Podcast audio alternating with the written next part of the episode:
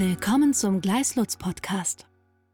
Liebe Zuhörerinnen, liebe Zuhörer, ganz herzlich willkommen zu einer neuen Folge von Product Compliance Bytes, dem Produkt Compliance Podcast in Deutschland. Mein Name ist Erik Wagner und wie gewohnt führe ich Sie auch heute wieder gemeinsam mit Marc Rudluft durch die Sendung. Wir sind bei Teil 2 unserer Miniserie zu den Inhalten der CSDD angekommen und deswegen begrüßen wir wieder ganz herzlich bei uns in der Sendung Vera Rothenburg und Ricarda C., beide bei uns im Stuttgarter Büro auch tätig im Bereich Schwerpunkt Corporate und Arbeitsrecht und wir wollen wieder gemeinsam einen Blick auf die weiteren Inhalte der CSDD werfen. Nachdem wir uns in der ersten Folge ja vor allem mit dem Anwendungsbereich der Reichweite der Sorgfaltspflichten und den Schutzgütern beschäftigt haben, ist das nächste wichtige Thema, was wir unbedingt näher beleuchten sollten, das Thema, welche Sorgfaltspflichten nun eigentlich im Einzelnen in dem Richtlinienentwurf stecken. Und Marc, da vielleicht die Eingangsfrage an dich. Würdest du vielleicht mal einen kurzen Überblick geben, was eigentlich die verschiedenen Bereiche der Sorgfaltspflichten sind? Im Wesentlichen ist der Richtlinienentwurf hier gleichgelagert, wie man bereits die Sorgfaltspflichten nach dem Lieferketten-Sorgfaltspflichtengesetz auch kennt. Hintergrund ist natürlich, dass für beide Rechtsakte die OECD-Leitlinien in dieser Hinsicht Pate gestanden sind. Und ähm, dementsprechend sind auch die Strukturen hier parallel gelagert. Also zum einen geht es um die Integration des Risikomanagementsystems, ähm, insbesondere im Rahmen der Unternehmenspolitik Darüber hinaus ähm, die Ermittlung und Bewertung sowie die Priorisierung von gewissen Risikobereichen, also namentlich sowas wie die Risikoanalyse nach dem LKSG, dann Vermeidungs- und Behebungs- und Minimierungsmaßnahmen, sprich Prävention und Abhilfemaßnahmen, die auch hier gleichermaßen angelegt sind, sowie schließlich als Klammer um all diese verschiedenen Sorgfaltspflichtenebenen das Thema Kommunikation und Berichterstattung, die jeweils sämtliche Bereiche umfassen. Also wieder ein bunter Strauß an unterschiedlichen Bereichen, die von den Sorgfaltspflichten erfasst werden. Ja, auch ähnliche Bereiche, wie wir sie schon aus dem Lieferketten-Sorgfaltspflichtengesetz kennen. Und ein anderes Konzept kennen wir auch schon aus dem Lieferketten-Sorgfaltspflichtengesetz, nämlich, dass hier doch auch wieder relativ viele unbestimmte Rechtsbegriffe verwendet werden, insbesondere ja auch wieder als Regelungskonzept der Begriff geeignete Maßnahmen eingeführt wurde. Kannst du da vielleicht noch ein paar Sätze dazu sagen? Ja, das ist im Wesentlichen dieselbe Kategorie, die man im Bereich des Lieferketten-Sorgfaltspflichtengesetzes mit dem Begriff der Angemessenheit immer wieder im Gesetz findet. Geeignete Maßnahmen, die hier zu ergreifen sind. Die Definition, die sich in der CSDD findet, stellt hier im Wesentlichen darauf ab, dass die entsprechenden Maßnahmen grundsätzlich tauglich, also ganz allgemein geeignet sein müssen. Die Maßnahmen müssen dem Schweregrad und der Wahrscheinlichkeit der negativen Auswirkungen entsprechen, also hier auch ein wesentliches Abwägungselement, was die Schwere und auch den, die Eintrittswahrscheinlichkeit anbetrifft. Und schließlich müssen die Maßnahmen nach vernünftigem Ermessen dem Unternehmen auch zur Verfügung stehen. Also ein Aspekt, der sich mit dem Begriff der Zumutbarkeit zusammenfassen lässt. Und wenn es im Übrigen auch einzelfallbezogenen darauf ankommt, den Umständen dann Rechnung zu tragen, auch welche negativen Auswirkungen im Einzelnen zu befürchten sind, da hat jetzt die letzte Fassung der Richtlinie auch noch explizit die relevanten Risikofaktoren mit in den Normtext eingeführt, die in dem Kontext mit zu berücksichtigen sind. Und im ganzen Bereich der Abwägung, die natürlich auch auf den Verursachungsbeitrag, das Einflussvermögen des Unternehmens abstellt, sowie eben die Risikofaktoren, die im Einzelfall dann auch relevant sind. Also insgesamt etwas stärker auch im gesetzgeberischen Text konturiert, was geeignete Maßnahmen sind, also stärker konturiert, als man das bei der Angemessenheit nach dem LKSG dann auch kennt. Und die Orientierungsmöglichkeiten, die in der Richtlinie angelegt sind, auch durchaus noch weitergehend gibt es ja zum einen die Musterklauseln und Leitlinien, die die Europäische Kommission dazu erlassen soll. Musterklauseln für die Vertragsgestaltung, Leitlinien für die Umsetzung. Brancheninitiativen, die es gleichermaßen auch nach der CSDD gibt. Und zudem auch der Helpdesk, der hier eingerichtet werden soll. Eine Institution, die man beispielsweise aus dem Chemikalienrecht, REACH-Verordnung, dann im Einzelnen auch bereits kennt. Also letztlich auch ein Portal, in dem gewisse Leitlinien, Empfehlungen, Guidance und auch Erfahrungswerte geteilt werden. Und auch dort finden sich künftig Anhaltspunkte, was denn geeignete Maßnahmen konkret dann sein können. Dann hoffen wir mal, dass das hilft. Äh, Im Grunde ist es ja so, wenn man mal die Hand aufs Herz legt, dass hier ein unbestimmter Rechtsbegriff durch mehrere andere unbestimmte Begriffe ersetzt wird. Aber du hast natürlich zu Recht angesprochen, es gibt ja auch noch weitere Maßnahmen, die das flankieren, sodass dann in der Summe vielleicht tatsächlich etwas mehr Guidance auch da ist, als wir es aus dem Bereich des deutschen Lieferketten-Sorgfaltspflichtengesetzes kennen. Jetzt steigen wir doch mal konkret ein in die fünf Bereiche, die du gerade auch schon angerissen hast, also die Bereiche der Sorgfaltspflichten. Und da ist ja ein Bereich, der auch für unsere Mandanten ganz, ganz zentrale Bedeutung ist das Thema der Ermittlung, der Bewertung und der Priorisierung von negativen Auswirkungen, also sprich letztlich das Thema der Risikoanalyse, geregelt ja im Artikel 6, 6a der CSDD. Was genau für Pflichten mag ergeben sich denn aus diesem Bereich?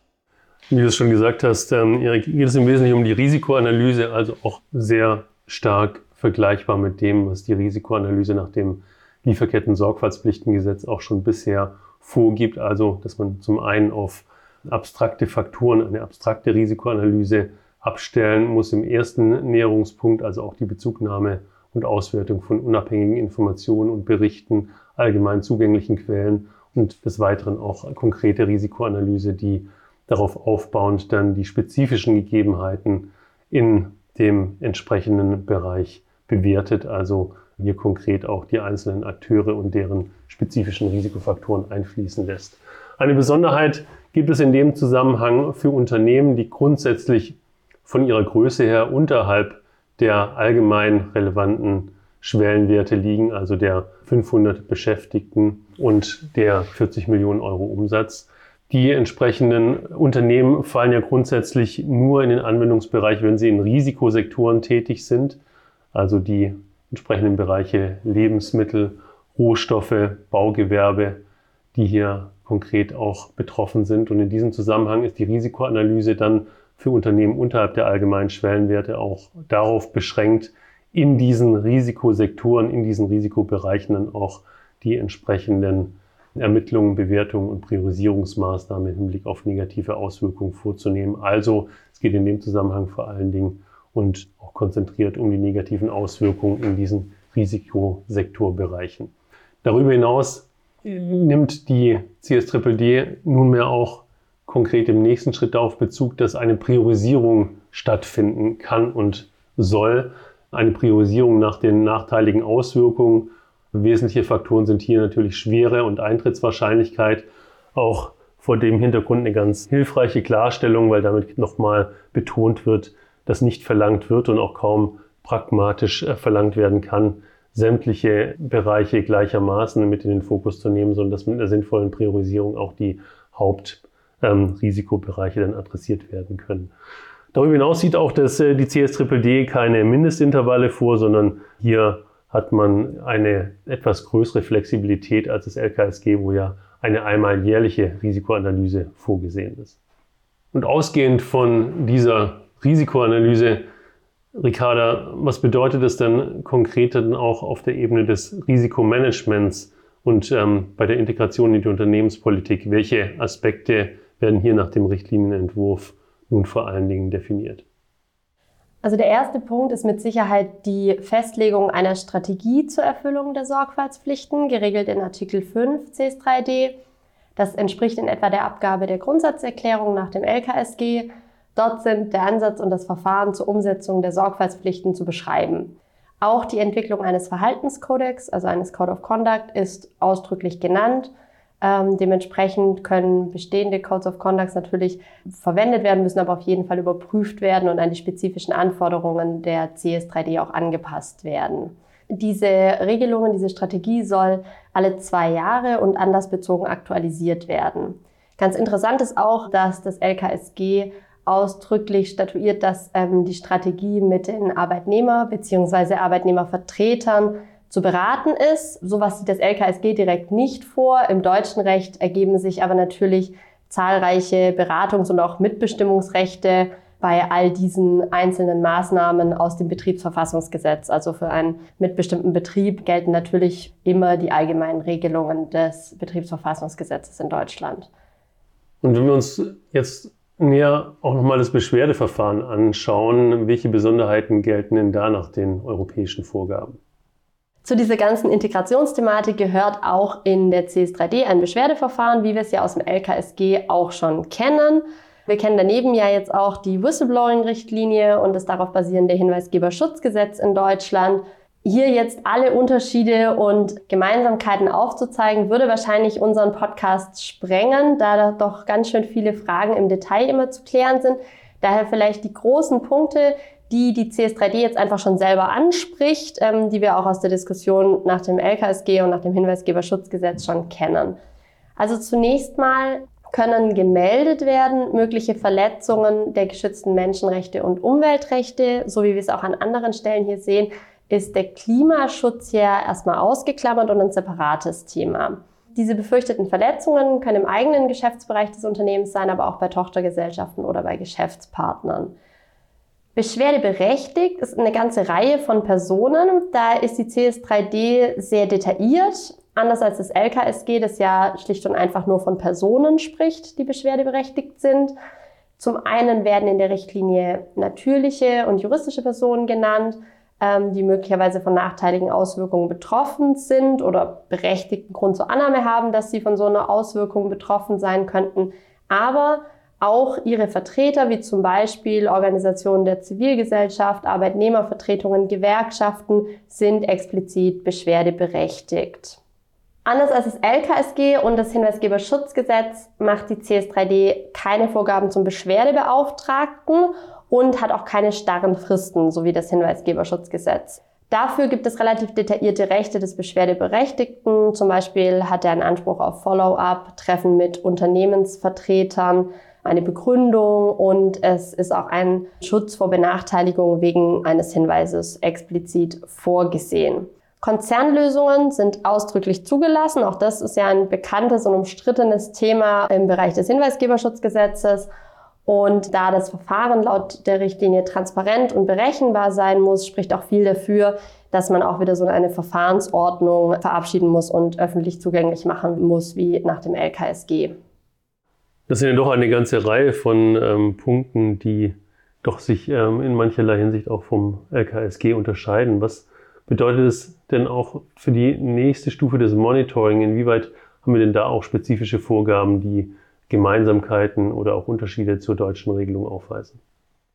Genau, also auch zum Monitoring regelt die CS3D ganz speziell was in Artikel 10. Unternehmen müssen danach die Wirksamkeit ihrer Nachhaltigkeitspolitik und der dazugehörenden Maßnahmen kontrollieren und überwachen. Das muss jährlich und anlassbezogen sein und geht im Prinzip in die Richtung der Überprüfung der Wirksamkeit der Maßnahmen nach den einschlägigen Regelungen des LKSG. Also insgesamt sehen wir bei den ganzen, bei den drei Stufen, die wir gerade aufgezeigt haben, schon ähm, deutliche Parallelen zum LKSG, aber man muss mit Sicherheit die genauen Vorgaben nochmal anschauen und die bestehenden ähm, Maßnahmen überprüfen. Das sind ja doch eine ganze Reihe von Punkten im Rahmen des Risikomanagements, die hier zu beachten sind. Und wenn es dann zu entsprechenden Findings kommt, dann stellt sich natürlich auch die Frage, wie geht man mit Risiken um und was tut man im Einzelnen im Hinblick auf die Vermeidung. Erik, was gibt denn hier die CSDDD mit auf den Weg? Ja, also die Vermeidung oder man kann auch von der Prävention sprechen, ist natürlich eine der zentralen Bestimmungen in der CSDDD. Der Artikel 7 hängt dann auch eng zusammen. Wir werden das gleich noch sehen, auch mit der Abhilfe, wenn es eben schon zu konkreten Verstößen gekommen ist, äh, im Artikel 8. Bei der Vermeidung geht es zunächst mal generalklauselartig formuliert darum, negative Auswirkungen durch geeignete Maßnahmen zu vermeiden. Und was wiederum geeignet ist, dafür sucht sich die CSDDD zumindest an einer gewissen Konturierung. Also geeignet ist eben abhängig von den Umständen des Einzelfalls, insbesondere von der Art und dem Umfang des Verursachungsbeitrags durch das jeweilige Unternehmen, dann in welchem Geschäftsbereich es äh, zu diesem ja, äh, zu dieser negativen Auswirkung kommt und auch dem Einflussvermögen des Unternehmens. Und eines der Kernelemente der Präventionsstrategie ist dann letztlich immer der Präventionsaktionsplan, also letztlich ein Fristenplan, der darauf hinzielt, hier bestimmte Verstöße und negative Auswirkungen möglichst zu vermeiden. Das Ganze soll verbunden werden mit aussagekräftigen Indikatoren zur Messung von Verbesserungen. Da an der Stelle geht es auch etwas weiter als das, was wir ja auch in paralleler Ausprägung aus dem Bereich des Lieferketten-Sorgfaltspflichtengesetzes kennen. Und es geht auch an anderer Stelle noch weiter, denn dieser Präventionsaktionsplan, der soll zunächst mal natürlich auch flankiert werden von einer Überprüfung und mitunter durch unabhängige Dritte. Soweit ist noch keine Besonderheit, aber ähm, die CSDD geht eben noch weiter darüber hinaus und sagt, es geht eben bis hin zu Investitionen der betroffenen Unternehmen in Management- und Produktionsverfahren und Infrastrukturen, die darauf gerichtet sein sollen, eben hier eine entsprechende Prävention zu schaffen.